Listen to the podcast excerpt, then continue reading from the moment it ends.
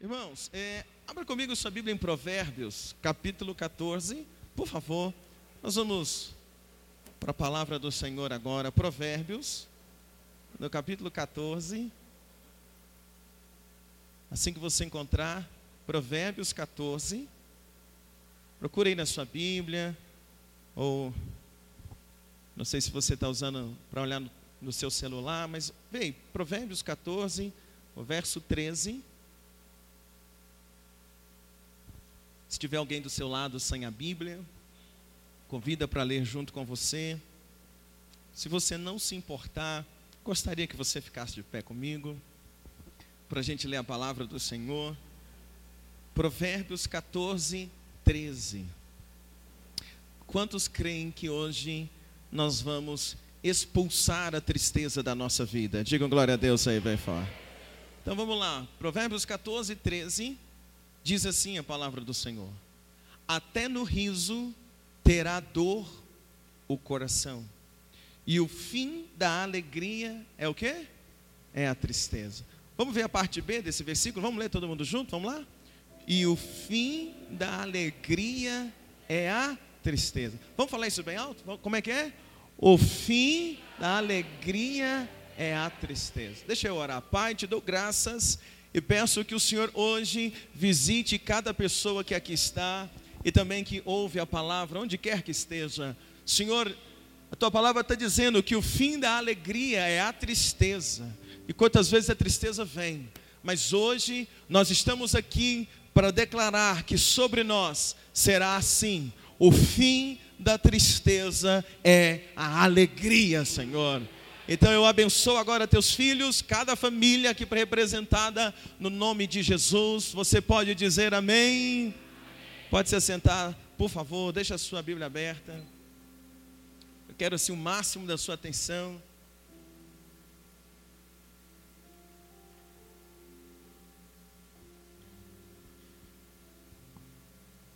Você já parou para pensar? Talvez o maior culpado da sua tristeza seja você?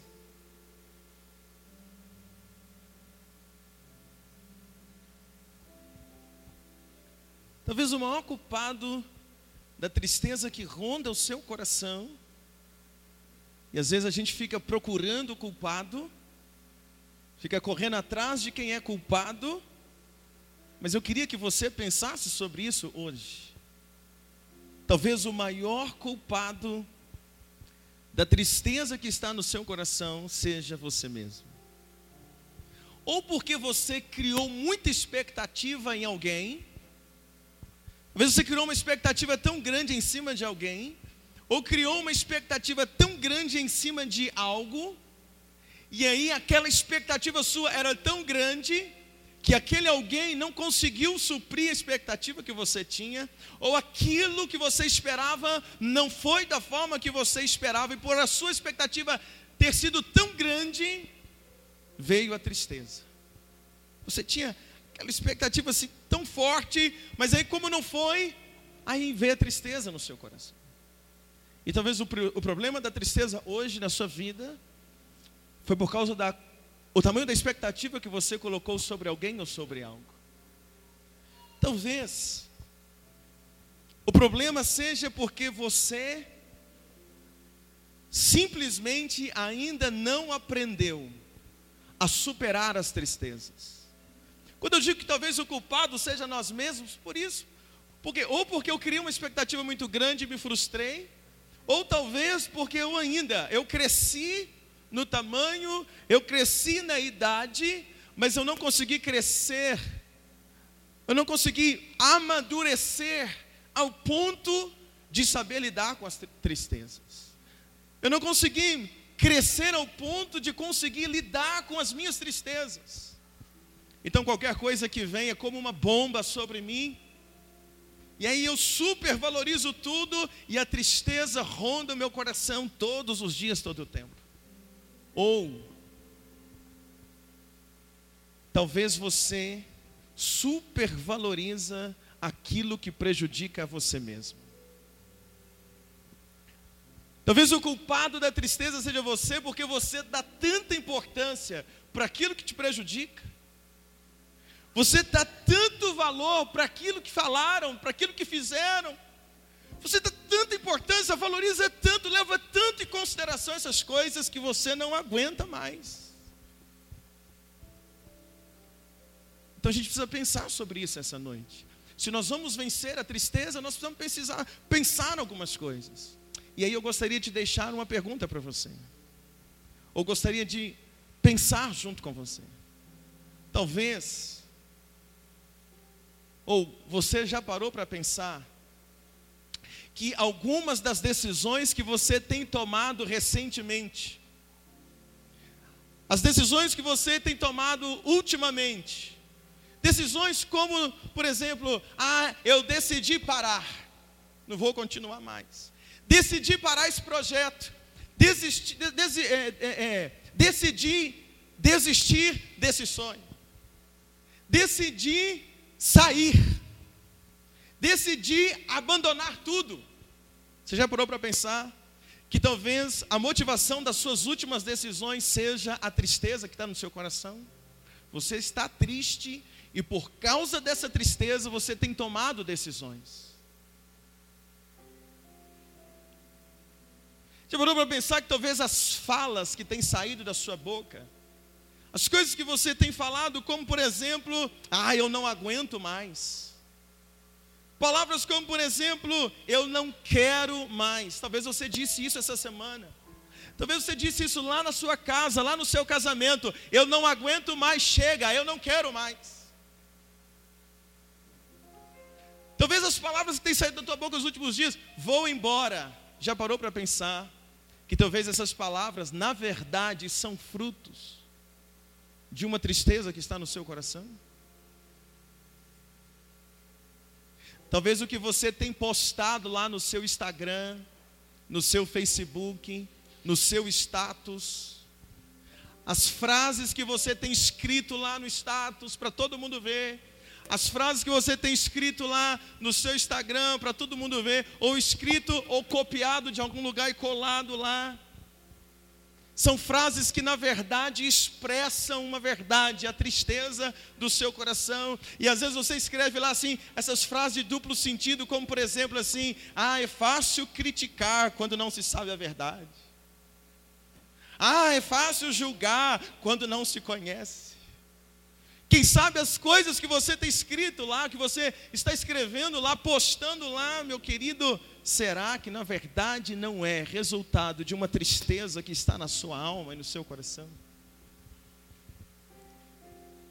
Talvez a raiz de tudo que você está sentindo nesses últimos dias ou pensando, talvez a raiz seja a tristeza que está onde? No seu coração. Mas hoje eu quero chamar você para a gente virar essa chave da sua vida. Ah, tem alguém aí comigo? Hoje eu quero chamar você para a gente virar essa chave da sua vida. Digam glória a Deus aí, bem forte, amados. Sabe por quê? O problema é porque quando nós estamos tristes, nada presta. Quando você está triste, a comida é ruim, o culto é ruim, tudo é ruim, a roupa está feia, a maquiagem está feia, o cabelo está feio, está tudo ruim. E na verdade a gente precisa parar e fazer uma análise hoje. Se você tem achado tudo muito ruim, está tudo ruim, ruim, ruim, será que na verdade está ruim mesmo? Ou é porque você está triste, você está com um problema, você está magoado? Então hoje, eu quero te fazer uma pergunta, ou melhor, eu quero te fazer uma proposta. Eu queria dar a você um minuto, e eu gostaria que você escrevesse aí no seu celular se você está com celular, você vai escrever no celular, ou escreve aí na Bíblia, no papel, na mão. Se você não tem recurso para escrever, pensa. Eu queria que você escrevesse ou pensasse. O que é que tem deixado você triste nesses últimos dias? Vamos lá, eu vou deixar você escrever literalmente. Eu queria que você fizesse. Se o marido e a esposa estiver do lado, não fica olhando assim para o lado, não, né? Tampa assim mais ou menos. Escreve aí rapidamente. O que tem deixado você triste esses últimos dias? Ou então, eu queria que você escrevesse o que é que deixa você triste. Pastor, eu fico triste quando eu escuto isso. Ah, eu fico triste quando meu filho fala isso, ou quando a minha esposa fala isso, quando meu marido fala isso, ou quando eu chego no lugar e vejo uma situação assim, assim, assim ai pastor, isso me entristece. Queria que você escrevesse. Pode ser, querido? Vou dar para você um minuto. Quem não tem como escrever, eu queria que pensasse um pouquinho aí. Vamos lá, vou dar um minuto para você. Confunda aqui do teclado do Isaías.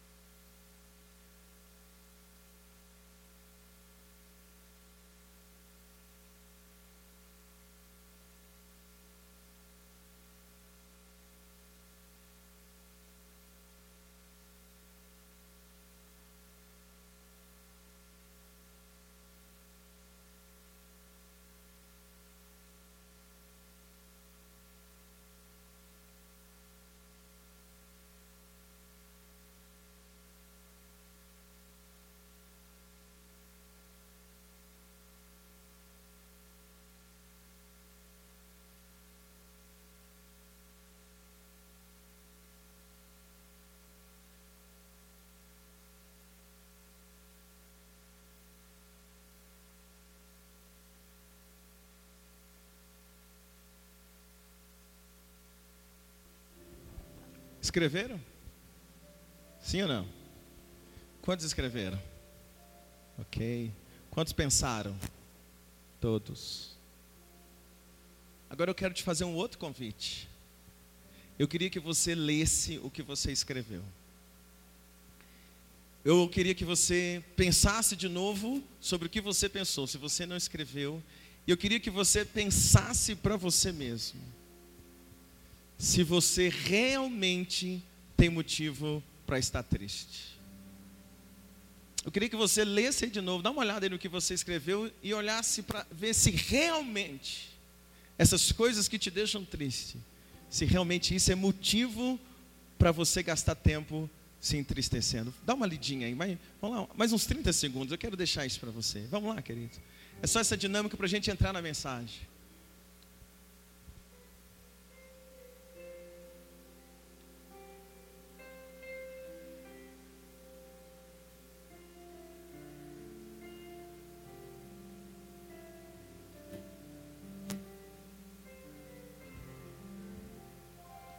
Leram? Você tem motivo para estar tá triste? Responde para você mesmo. Você tem motivo para. Ou isso que você está escrevendo aí realmente é um motivo para entristecer você? Eu queria que você escutasse uma coisa. Eu queria, o pastor Wellington, pode trazer o Pedro aqui? Pode? Ô Pedro, você pode vir aqui, querido? Eu queria. Eu queria conversar com João Pedro um pouquinho. João Pedro é o meu sobrinho, essa bênção. Diga glória a Deus aí, igreja. João Pedro, João Pedro, é porque eu ia falar prega. João Pedro prega, trava a língua, lá no nosso castelo, na igreja de criança, não é isso, João Pedro? Sim. Aí, já queria até tomar o microfone, vocês viram? Ele prega, canta, sabe? Queria te fazer duas perguntas. Pode, pastor? Pode? Pode, Lisângela? Sim? João Pedro, é, fala pra gente. Você é feliz? Sim, eu sou muito feliz. E por que que você é feliz? Bom, eu sou feliz porque estou com Deus toda a minha vida e porque minha família sempre me acolhe e me ajuda.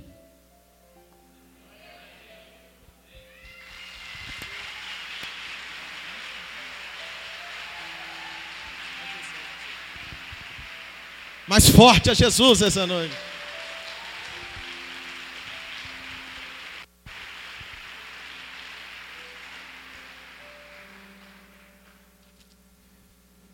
João Pedro é um exemplo para mim pela alegria que esse menino tem. E quando eu estava hoje orando no meu quarto à tarde, escrevendo essa palavra para estarmos aqui juntos, o que veio no meu coração foi: você não precisa ser triste pelo que você perdeu ou pelo que aconteceu, mas você pode ser feliz pelo que você tem e pelo que você é.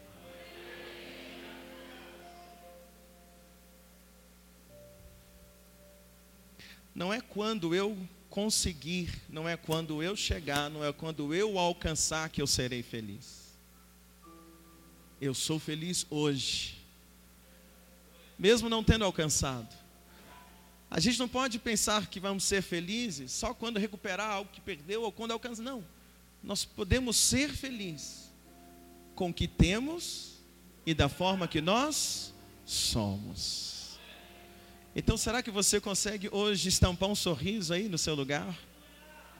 Olha essa pessoa bonita que está do lado. Deixa essa pessoa do seu lado ver o, como o seu sorriso é bonito. Olha aí que coisa boa. Sabe, igreja, a vida, a vida é feita de escolhas. A vida é feita de quê? A vida é feita de escolhas. E se a vida é feita de escolhas, eu não entendo por que muitos de nós insistimos em escolher ficarmos tristes. Se eu posso escolher a vida de escolha, por que, que, por que, que tantas pessoas escolhem ficar tristes? Eu, como pastor, eu escuto todos os dias, todos os dias, todos os dias, Escutei hoje, todos os dias eu escuto dezenas de falas, dezenas de vezes por dia, alguém dizer para mim, pastor, eu estou triste. Pastor, eu estou muito triste. Tem pessoas que, que eu escuto anos e dizem sempre a mesma frase: estou triste, estou triste. E eu queria que você pensasse comigo uma coisa essa noite. Quantas vezes durante o dia você fala que está triste? Quantas vezes durante a semana você fala esta frase? Eu estou triste. Quantas vezes por semana sai, você libera essa palavra sobre você mesmo? Diante da sua esposa, quantas vezes por semana você fala para ela, eu estou triste? Quantas vezes por semana você fala para o teu marido, eu estou triste? Quantas vezes por semana você fala para os seus filhos, eu estou triste? Quantas vezes por semana você fala para os seus pais, eu estou triste? Fala para os seus colegas, eu estou triste? Fala para o seu líder, ah, não estou muito bem, estou triste? Ou quantas vezes por semana você fala para você mesmo? Ah, eu estou ah, tão triste que eu mereço comer um pote de sorvete. Para que repetir tantas vezes que você está triste, se você pode escolher ser feliz? Quantos querem ser felizes? Todos nós queremos ser felizes, mas a gente sempre insiste na frase que nós estamos tristes. Parece que tem gente que acha, parece que acha isso bonito. Parece que acha legal falar que está triste, ficar de cabeça baixa, ficar moado para o canto, postar que está triste, postar que a vida é ruim, que é ruim, que é ruim. Parece a hiena do Unibanco, lembra daquela propaganda? Oh vida, oh céus, oh férias, oh isso, oh aquilo, oh aquilo. Escolha hoje ser feliz, apesar de qualquer coisa que você esteja vivendo. Vale um glória a Deus aí comigo essa noite, igreja. A Bíblia diz em 1 João capítulo 5, versículo 18, precisa de abrir. Em 1 João 5,18, a Bíblia diz o seguinte: o maligno não nos toca. A Bíblia, de Deus, a Bíblia nos diz em 1 João que aquele que é nascido de Deus, ele não vive pecando, ele conserva a si mesmo e o maligno não lhe toca. Quantos são nascidos de Deus aqui essa noite? Digam glória a Deus, bem forte. Então, se quando eu olho para a primeira João, aplico na minha vida, eu preciso entender então que o maligno não pode nos tocar. Satanás, que é o nosso inimigo, ele não pode tocar na sua vida, por quê? Porque nós somos guardados por Deus. Você é guardado por Deus? Diga amém comigo. O sangue de Jesus te guarda. Quem crê que o sangue de Jesus protege você? A Bíblia diz que o anjo do Senhor acampa ao redor daqueles que o amam, ele livra e os guarda. Quantos acreditam que o anjo do Senhor te protege, te guarda todos os dias? Digam glória a Deus bem forte. Agora, quando Satanás tocou em Jó, ele só pôde tocar em Jó depois de, permitir, de pedir permissão para Deus. Teve que pedir permissão para o Senhor, para então tocar na vida de Jó, sabe por quê? Porque Jó era nascido de Deus, Jó servia a Deus, Jó era um homem de Deus, Jó era temente a Deus, então o próprio Deus guardava a vida de Jó, para mexer com Jó, tinha que mexer com Deus, para mexer com você, primeiro tem que mexer com Deus, sabe por quê? Você é filho de Deus.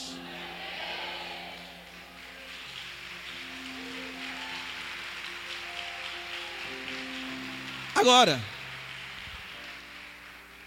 se ele não pode nos tocar, e ele não pode tocar porque nós somos guardados por Deus, o que, que ele tenta fazer? Ele lança sementes para atrapalhar a nossa vida. Vou te contar um caso aqui. Quando eu era mais novo, na escola, tinha, tinha um rapaz lá que a gente não dava muito bem. E ele era menor que eu, então eu ficava falando que uma hora a gente ia sair da briga. Mas um dia ele falou para mim assim: oh, Luciano, se você encostar a mão em mim, eu vou chamar meu irmão. eu vou trazer meu irmão, e o irmão dele era complicado. Irmãos. E aí eu fiquei com medo. Pensei, não posso tocar nele, né? A gente não pode brigar. Como eu não podia brigar com ele, porque eu tinha medo do irmão dele, o que, que eu fazia? Eu fazia de tudo para apurrinhar ele. Fazia raiva nele o tempo todo, o tempo todo, o tempo todo. Até que depois nós viramos amigos e ele me apresentou a Dani e nós casamos. A vida. Mas o inimigo, Satanás, que nunca vai virar o nosso amigo, glória a Deus. Como ele não pode tocar, ele vai fazer de tudo para tentar atrapalhar. Faz de tudo para tentar apurrear. E uma das ferramentas que ele vai usar uma ferramenta poderosa contra a nossa vida é a tristeza.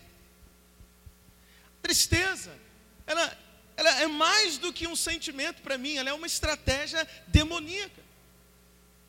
Na minha opinião, tristeza vai mais do que um sentimento humano, apesar de ser, mas ela também é uma ferramenta, é uma semente do mal, é uma estratégia que Satanás usa contra você e contra mim. Quer ver? Ele usa isso na igreja. Satanás não pode destruir a igreja de Jesus na face da terra, porque a Bíblia diz que as portas do inferno não vão prevalecer contra a igreja. A igreja, ela é vitoriosa. Você diz amém comigo por isso, querido? Ele não, ele não consegue destruir, mas o que ele faz? Ele divide. Ele divide a igreja em grupos. Ele divide a igreja em várias partes.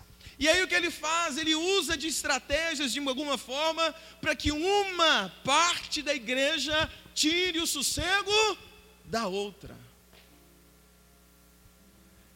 Não devia, mas eu vou falar, que nem diz o pastor Reinaldo Lemos. Falo ou não falo? Eu cheguei hoje para pregar, encontrei na porta da igreja alguém que me procurou para dizer assim: Pastor, eu e outro irmão, nós vamos brigar.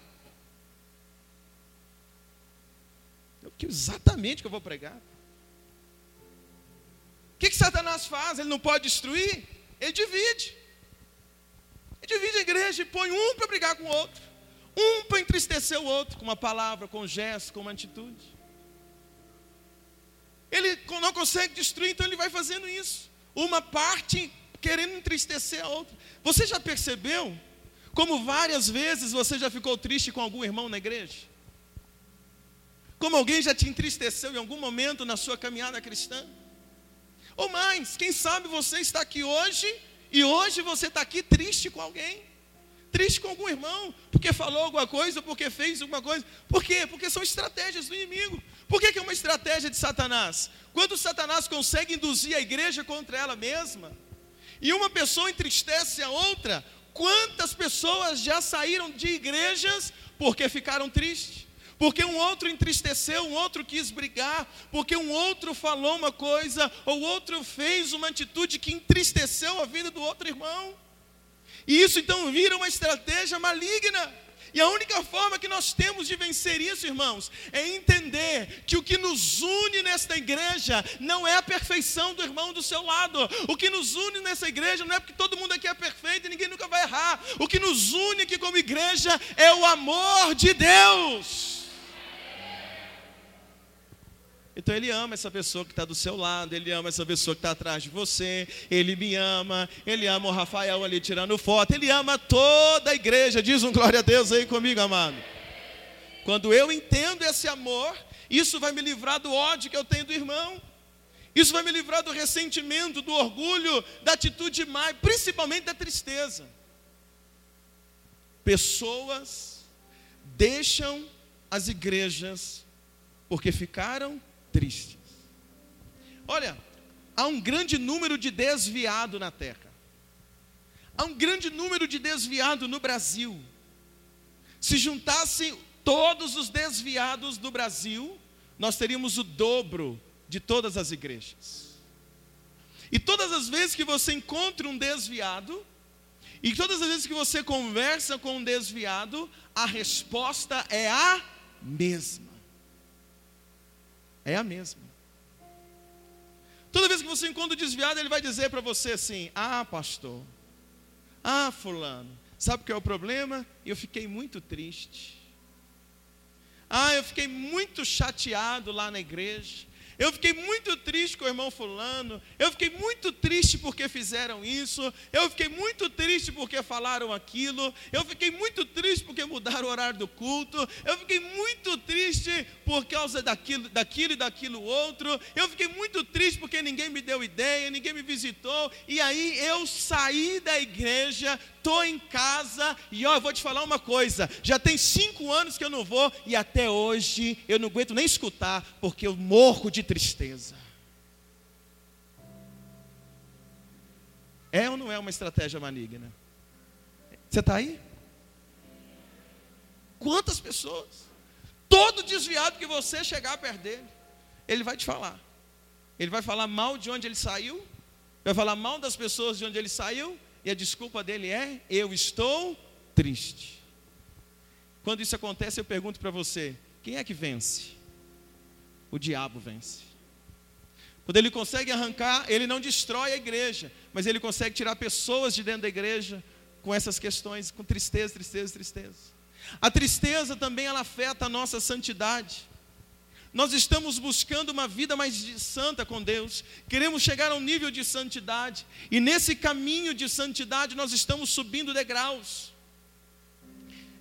Nós estamos subindo, nós estamos indo em direção à santidade ao Senhor, mas Satanás ele consegue inverter o sentimento dentro de mim. Nós na igreja, olha para mim, queremos largar as coisas que nós fazíamos de errada e tornarmos cada vez mais santos. E o que o diabo faz? Às vezes eu consegui largar algumas coisas e no ponto que eu estou, eu ainda não consegui mudar. Talvez eu ainda falo mentira e não consigo parar de mentir. Mas eu já liberei coisas que eu fazia, eu já deixei para trás, não faço mais. Mas às vezes nessa posição de não conseguir parar de mentir, o inimigo vem, sopra e diz para mim: Tá vendo, Luciano? Você não para de mentir. Você não pode ser santo. Você não pode ser usado na igreja. Deus não vai te abençoar. E aí, isso eu vou sendo acusado pelo inimigo. Daí a pouco eu começo a ficar triste e pensar, é, realmente eu não consigo, realmente não dá, e a tristeza fica tão grande no meu coração que eu começo a pensar, já que eu não consigo parar de mentir, eu vou voltar a fazer tudo o que eu fazia antes. Eu vou voltar a fazer, praticar tudo que eu praticava antes. Ou seja, é quando a tristeza vem e bloqueia a minha caminhada de santidade. Por quê? Porque eu fico tão decepcionado comigo mesmo, porque eu não consegui mudar, eu não consegui melhorar uma área da minha vida. Quantos, aí por causa dessa tristeza, voltam? Eles vão regredindo, voltam a fazer coisas que, já haviam deixado de fazer, voltam para o erro de antigamente. Mas eu preciso entender uma coisa: a fase que eu estou hoje, cada um de nós estamos numa fase diferente, por mais que eu ainda não consegui deixar o pecado que está ainda na minha vida nessa fase, eu preciso entender que Deus já me fez vencer várias fases dessa caminhada. Então, ao invés de ficar triste, de pensar, ah, eu não consigo mudar isso, eu deveria me alegrar, porque Deus já arrancou várias mazelas da minha vida, e o mesmo Deus que me ajudou a chegar até aqui, é o Deus que vai me ajudar a continuar avançando. Talvez você está aqui hoje e só de estar tá aqui para você já é uma vitória. Porque antes você não vinha, mas só de vir já é uma vitória. Então, ao invés de chegar aqui no culto e ficar se acusando, ah, mas eu ainda não consegui isso, não... você precisa entender, não, eu já consegui algo grande, eu vim, Deus me trouxe, e se Deus me conseguiu, me ajudou a vencer o primeiro obstáculo, Deus vai me dar graça eu vou vencer o segundo, o terceiro, o quarto, o quinto, até eu ser um homem ou uma mulher, segundo o coração de Deus. Olha para essa pessoa que está ao seu lado, diga assim para ela: meu irmão, Deus já fez muito na sua vida. Diga para ele: se alegre pelo que Deus já fez.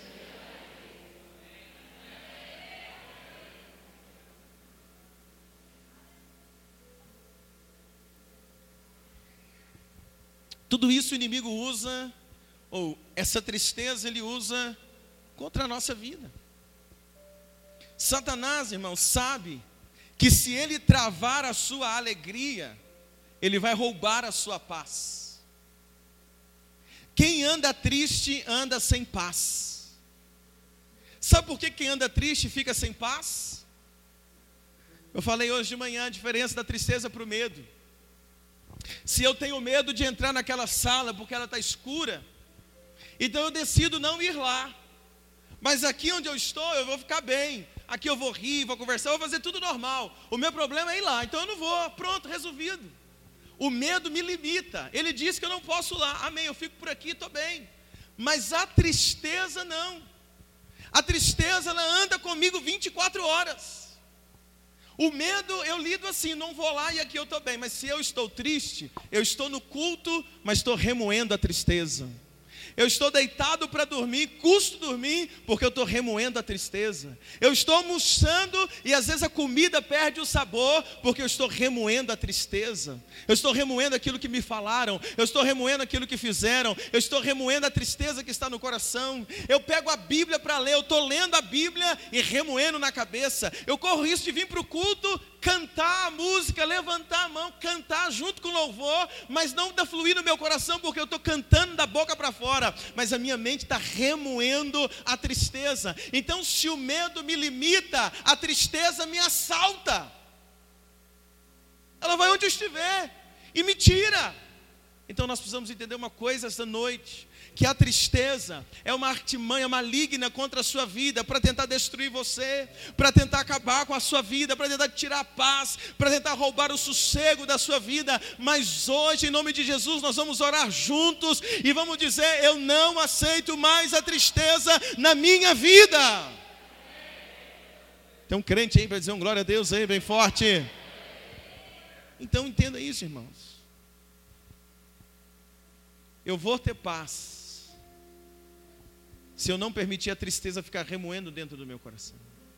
Eu vou ter paz se ao invés da tristeza eu buscar a alegria para a minha vida. Quantos querem sorrir de volta? Dá um glória a Deus aí bem forte. O que eu devo dizer sempre é: Senhor, obrigado pelo que o Senhor fez, tem feito na minha vida e por aquilo que o Senhor ainda vai fazer. Pedro Pedro regrediu por causa da tristeza. Pedro andou com Jesus três anos e meio, e Jesus mudou muita coisa na vida de Pedro. Mas quando chegou no final, nos últimos dias, Jesus está sendo crucificado, Pedro nega Jesus três vezes. E após Pedro negar Jesus, depois de tudo, Pedro comete um erro. Ele nega Jesus três vezes. A Bíblia diz que uma tristeza tomou conta de Pedro, e Pedro começou a chorar compulsivamente. E ele chorou, chorou, chorou, chorou, e então ele tomou uma decisão. E a gente precisa tomar cuidado com as decisões que nós tomamos quando nós estamos tristes. A decisão que ele tomou foi: ele volta para os discípulos, ele diz para os discípulos assim: Olha, eu neguei Jesus, não dá, Jesus morreu, sabe o que eu vou fazer? Eu vou voltar lá atrás de onde eu comecei. E a Bíblia diz que Pedro vai para o barco, pega o barco e vai para o mar e volta a pescar ele volta lá no estágio zero. Por quê? Porque num determinado momento ele erra e deixa a tristeza vir, então ele volta lá para o estágio zero. Na nossa caminhada, talvez você e eu vamos cometer algum erro, mas se você cometer algum erro, você precisa lembrar que você tem um advogado, Jesus Cristo de Nazaré, que intercede por você, que pode perdoar você e fazer você continuar a sua caminhada. Pedro nega, volta lá para o estágio zero. Ao invés que se você errar, você não tem que sair da igreja, não tem que ir embora, voltar lá atrás. Porque Jesus, o que Jesus fez? Ele foi até onde Pedro estava, naquela praia, e disse para Pedro: Tu me amas, Pedro? Esse Senhor, eu te amo. Jesus então disse para ele: Então, Pedro, olha, vamos continuar de onde nós paramos, vamos continuar onde nós paramos a conversa, apacenta as minhas ovelhas. Mas ele tinha tomado uma decisão por causa de quê? Tristeza. Filipenses capítulo 3, versículo 14, não precisa abrir. O apóstolo Paulo ele diz assim: Eu prossigo para o alvo pelo prêmio da soberana vocação em Deus, em Cristo Jesus. O apóstolo Paulo está dizendo assim: Olha, eu preciso caminhar para frente. Eu estou focado no meu alvo. Eu estou focado em continuar avançando. Eu estou focado em ir até Jesus. Então ele está dizendo assim: Eu não vou deixar o inimigo me oprimir. Eu não vou deixar a tristeza me parar. Eu não vou deixar a tristeza me fazer perder tempo. Eu não vou deixar a tristeza me puxar de volta. Eu prossigo para o alvo. Tempo difícil é o tempo da enfermidade e o tempo da dor. Porque no tempo da enfermidade, no tempo da dor, a gente pensa assim: meu Deus, eu sou teu servo, e por que eu estou passando por essa enfermidade? Senhor, eu estou teu servo, e por que eu estou passando por essa luta? E se a gente permite isso entrar, essa, esse questionamento entrar no nosso coração, o que, que isso vai gerar? Tristeza. E foi num tempo como esse que a mulher de Jó, Jó passando por uma crise, Jó passando por uma enfermidade, Jó passando por dias difíceis, a mulher de Jó olhou para ele e disse para ele: Olha, eu não aguento isso, eu não aguento ver essa situação, eu não aguento tudo que está acontecendo. Aquela mulher virou para ele e disse assim: Olha, Jó, você tem que fazer uma coisa, amaldiçoa esse Deus e morre. Por que, que ela estava falando aquilo? Tristeza. Tristeza gera desejo de morte. Mas Jesus não te chamou para a morte, Ele te chamou para a vida. Deixa eu ter um crente aí, Ele não te chamou para a morte, Ele te chamou para a vida. Então, mesmo em tempos de luta, tempos que nós passamos de, de luta, de crise, de perca, não deixe a tristeza tomar conta do seu coração. Porque um crente, um homem ou mulher, um crente derrotado, ou seja, um crente triste, um crente cheio de tristeza no coração, é um troféu nas mãos do inimigo. O que Satanás mais quer é ver você derrotado, é ver você chorando, é ver você de cabeça baixa, é ver você para os cantos, é ver você deprimido, é ver você se sentindo que ninguém te ama, é ver você se sentindo um coitado, é ver você escrevendo para todo mundo que você não é ninguém, é você olhando para você mesmo, uma tristeza tão profunda e tomando remédio para depressão e tomando remédio para conseguir levantar da cama. Isso é o que o inimigo quer, mas Jesus quer ver você de pé, Jesus quer ver você alegre Jesus quer ver você vencendo. Jesus quer ver você correndo. Jesus quer ver você com saúde. Jesus quer ver você dando glória a Deus. Jesus quer ver você dizendo aleluia. Jesus quer ver você trabalhando. Jesus quer ver os teus olhos brilhando de alegria, teus olhos brilhando de esperança. Jesus quer que você permaneça de pé.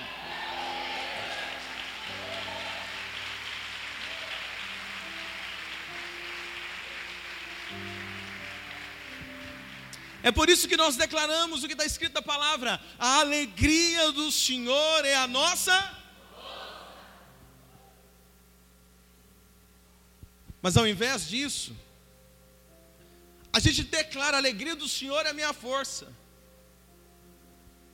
Mas o problema é que muitas das vezes nós declaramos a alegria do Senhor é a minha força. Às vezes você sai de um culto hoje declarando a alegria do Senhor é minha força.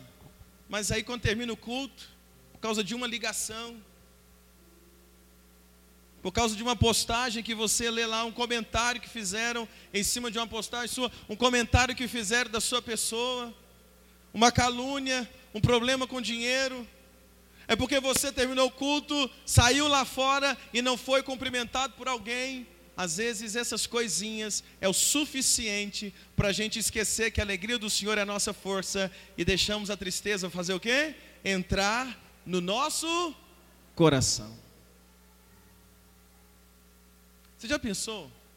Às vezes eu fico conversando, eu e a minha esposa, pastoreando aqui o Belo Vale, as igrejas que da Batista Vida, conversando com um com o outro, às vezes a gente conversa lá em casa e fica pensando como que qualquer coisinha deixa o ser humano triste. Qualquer coisinha abala as pessoas assim. Eu sei que tem dia, irmãos, tem dia que a gente passa por situações que é difícil mesmo. E tem dia que a gente chora de tristeza mesmo. Mas esse choro seu tem que durar no máximo uma noite. Só que tem gente chorando um mês, tem gente chorando cinco anos, tem gente chorando uma vida inteira pela mesma coisa. Só pode durar uma noite, sabe por quê? A palavra do Senhor diz: o choro pode durar uma noite, mas alegria vem ao amanhecer. Você precisa ser mais forte. Você precisa ser mais forte. Olha essa pessoa do seu lado, me ajuda a pregar para ele. Fala assim para ele, meu irmão, você precisa ser mais forte. Fala para ele, não deixa qualquer coisa. Diga, não, de, não deixa qualquer catatal te deixar triste. Diga, seja mais forte. Diga para ele: seja mais forte. Grita para ele ouvir, fala: seja mais forte.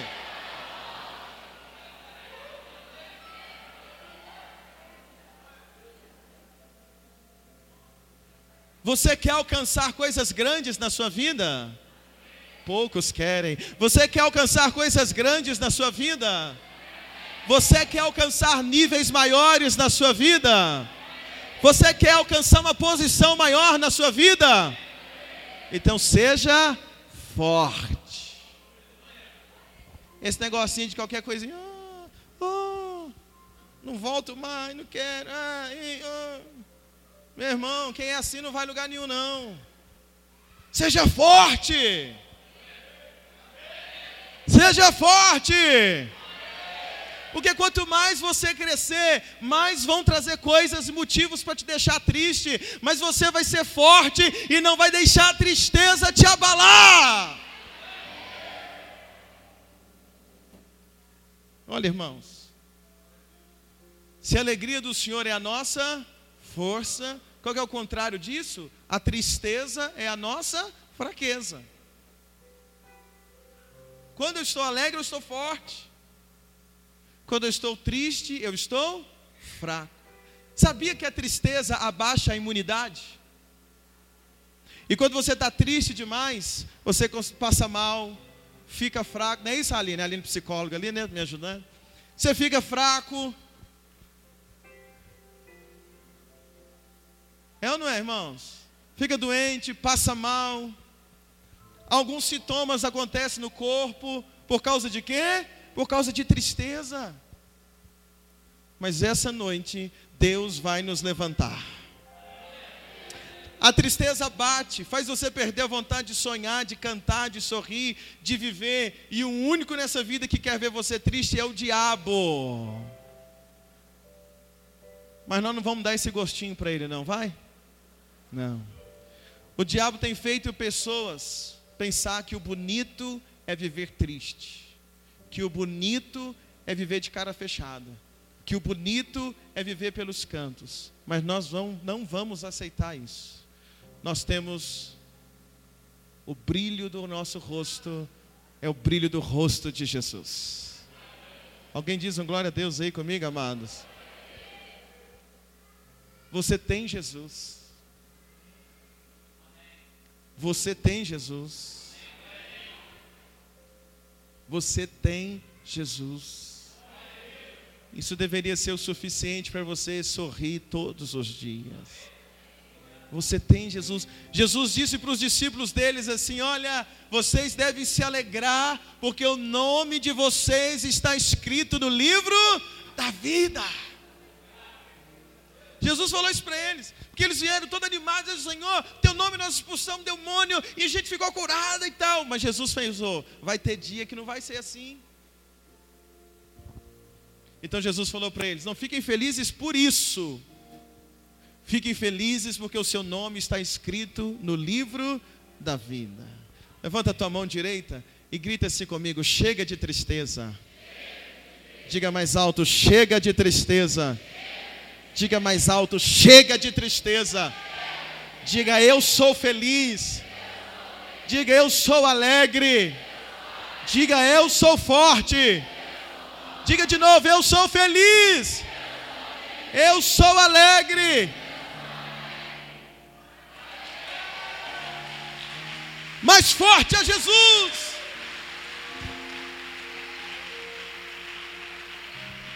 Tristeza ganha espaço quando nós focamos no que é ruim, e quando aquilo que é ruim tem mais valor para nós do que aquilo que é bom. A nossa vida está cercada de coisas boas, mas nós preferimos dar valor àquilo que é ruim. E o perigo da tristeza é que quando Satanás atinge a nossa alegria com a tristeza, ele atinge o nosso ministério porque é através da alegria do Espírito Santo que me faz trabalhar na obra de Deus. O apóstolo Paulo fala sobre combater o combate da fé. A motivação para fazer as coisas para Deus também é a alegria. Eu prego aqui a cada culto, não é porque eu sou obrigado a pregar, eu prego a cada culto pela alegria que eu tenho de pregar. Você vem para a igreja não é porque você é obrigado, ninguém te obrigou a vir aqui hoje, não. Você veio porque você tem alegria de estar na casa de Deus. A palavra do Senhor diz: Alegrei-me quando me disseram, vamos. Agora, se você deixa a tristeza entrar, domingo que vem você pensa assim: ah, não vou não, estou triste. Vou no culto não, porque ah, estou triste. Vou na célula não, porque estou triste. Viagem de férias, a família toda vai, vira, vamos, você, vou não, porque estou triste. Tá nas férias, todo mundo vai tomar sorvete. Vamos tomar sorvete? Não vou não. Porque estou triste. Quem vive triste perde as coisas boas da vida. O marido fala para a esposa assim: Vamos? Não, estou triste. Por que, que vocês estão rindo? Vamos jantar. Estou triste. Estou triste. Estou triste. Estou triste. Estou triste. Estou triste. Estou triste. Vamos para o encontro? Não, estou triste. Quer pregar? Não, estou triste. Posso te escalar no louvor? Não, estou triste. Estou magoado, porque mês passado você não me escalou. Estou triste com você.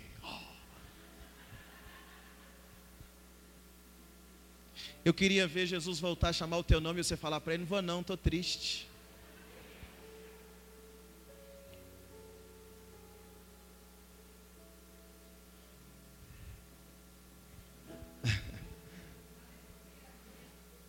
Nós precisamos nos alegrar, irmãos. Nós precisamos o quê? Nos alegrar.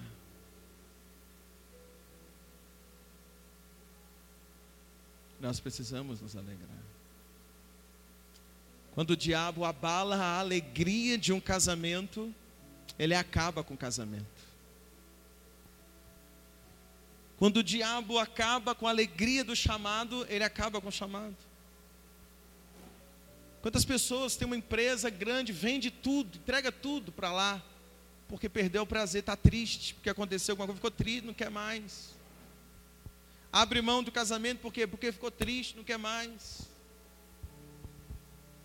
Abre mão de coisas importantes, por quê? Porque entristeceu, não quer mais. Tem gente cometendo suicídio, tira a própria vida, vai lá e comete suicídio, por quê? Porque, porque estava triste. Satanás, ele não pode nos destruir e talvez ele nem queira. Porque se ele apenas conseguir lançar a semente da tristeza em nosso coração, ele já venceu. Mas eu vou dizer para ele todos os dias: não. Vamos dizer o quê? Eu vou terminar. Marcos 14. Lê só isso comigo e a gente termina. Te prometo, eu vou orar. Marcos 14. Deixa eu ver se é só isso mesmo. É isso mesmo. Marcos 14. Encontrou, diz amém.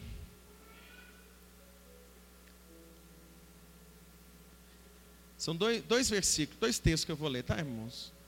Que um vai explicar o outro. Marcos 14, 34, rapidinho, encontrou, diz amém. Olha esse texto, irmãos, rapidinho. Marcos 14, 34. E disse Jesus: A minha alma está profundamente o quê? Meu Deus, olha aí, irmãos. Vamos lá. E disse Jesus: A minha alma está profundamente o quê? Triste até a morte. Ficai aqui e vigiai. E tendo ido um pouco adiante, prostrou-se em terra e orou para que, se fosse possível, passasse dele aquela hora. E disse: Aba, Pai, todas as coisas te são possíveis, afasta de mim esse cálice, não seja, porém, o que eu quero, mas o que tu. Quando Jesus está para a cruz, no jardim do Getsemane, ele chama os discípulos para orar com ele. Escuta isso. E ele fala para os discípulos essa fala. Jesus diz assim para os discípulos: Orem comigo, porque eu estou muito triste. Orem comigo, porque eu estou triste até a alma. Observe uma coisa, irmãos. Quase que a tristeza compromete o plano de salvação da humanidade. Jesus está para ir para a cruz, está para ir para o Getsemane orar, para depois ser preso, ir à cruz e morrer, entregar a vida, mas minutos antes, quase que a tristeza põe tudo a perder, porque Jesus está dizendo assim: Eu estou triste, e estou triste até a alma, estou muito triste. Jesus era 100% homem, 100% Deus. E quando ele pensa no sofrimento que estava esperando por ele, qual o sofrimento? A cruz. Escuta aí uma tristeza brota no coração de Jesus. Uma tristeza tão profunda que doía a alma de Jesus. Então, Jesus, triste, ele vai orar. E há uma diferença na oração de quem está triste e quem está feliz. Jesus, então, triste, ele começa a orar. E como é que é a oração que Jesus faz? Ele triste. Jesus ora assim, triste. Ele diz assim: Pai, se for possível, me livra dessa. Pai, se for possível, me livra desse sofrimento. Por quê? Porque ele está triste. Olha para mim. Ele está triste. Então ele está orando assim: Pai, se for possível, tira de mim esse cálice. Pai, me livra dessa situação. Por que, que Jesus está orando assim? Porque ele estava triste. E muitas das vezes nós temos uma missão. Deus te levantou para um projeto, Deus te levantou para uma missão, Deus te levantou para algo importante, mas muitas das vezes a tristeza entrou no teu coração e está querendo te parar. E quando a tristeza vem, a gente já começa a pensar duas vezes: será que eu faço isso mesmo? Será que tem como eu entregar? Será que tem como eu abrir mão? Mas se Jesus, se Deus te chamou para uma missão, para algo grande, não deixe a tristeza te comprometer. E Jesus tem algo para uma missão, ir para a cruz, mas ele está triste, e triste ele vai orar: Pai, se o Senhor puder, me tira dessa, me livra desse cálice. Irmãos, ficar triste por um momento é até normal. O que você não pode é ficar triste com tudo e o tempo todo. Mas perceba que na oração de Jesus, ele está triste, ele diz: Senhor, me, Pai, me livra. Só que tem uma coisa interessante, aí tem uma vírgula. Ele está dizendo assim: se for possível, passe de mim esse cálice, vírgula. Jesus muda a oração assim instantaneamente. Instantaneamente, logo Jesus já muda a oração, por quê? Porque ficar triste por um instante é normal. Muitas das vezes nós ficamos, o que não podemos ficar é o resto da vida triste e nem tomarmos uma decisão triste. Então ele ora: se for possível, passe de mim, de mim esse cálice. Mas logo em seguida ele diz assim: Pai, não, seja feita a tua vontade. Então ele está dizendo, quando ele diz seja feita a tua vontade, ele diz: Não, não, pai, olha, eu sei da missão, eu sei da vontade do Senhor, eu sei do projeto do Senhor para mim, então esquece o que eu falei e seja feita a tua vontade. Ele pede para sair, se for possível, passe de mim esse cálice, mas na mesma hora, ele te coloca à disposição. Eu te pergunto: o que, que aconteceu para duas falas tão diferentes de Jesus na mesma oração? que aconteceu? Que Jesus fala: Olha, eu, pai, me tira, e daí a pouco Jesus diz: Não, pai, olha, faz a tua vontade. Sabe o que aconteceu? Eu procurando entender o que aconteceu para uma mudança tão drástica nessa mesma oração, eu encontrei então o texto de Hebreus, capítulo 12, versículo 2. Não precisa de abrir para ganhar tempo, mas eu vou ditar para você, depois você lê. Hebreus 12, 2. O escritor aos Hebreus explica o que aconteceu. O escritor aos Hebreus diz assim: Olha, pela alegria que estava proposta para Jesus, ele suportou a cruz. Ele, pode aplaudir a Jesus bem forte. Escuta.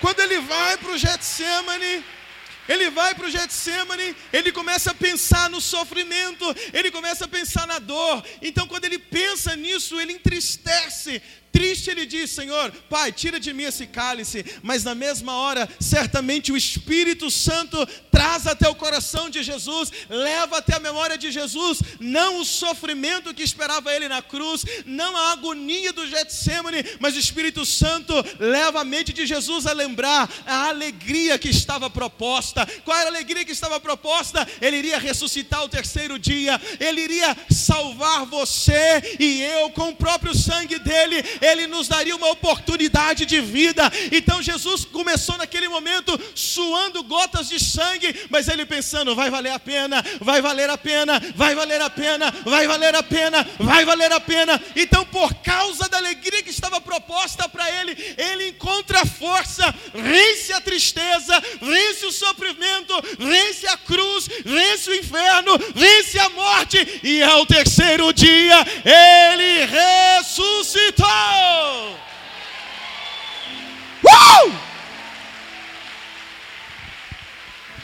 Você é discípulo de Jesus. Tem um discípulo de Jesus aqui essa noite.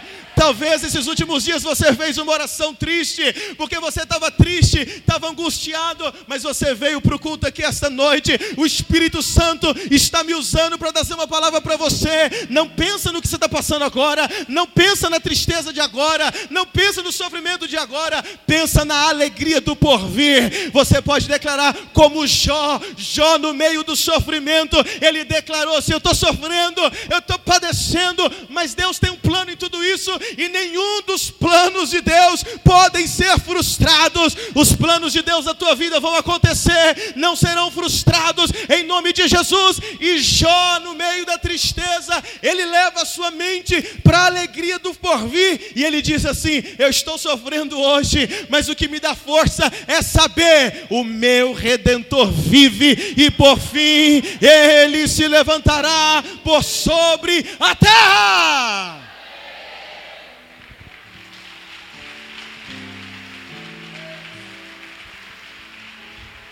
Vamos orar essa noite. Vamos orar essa noite. Fica de pé no seu lugar.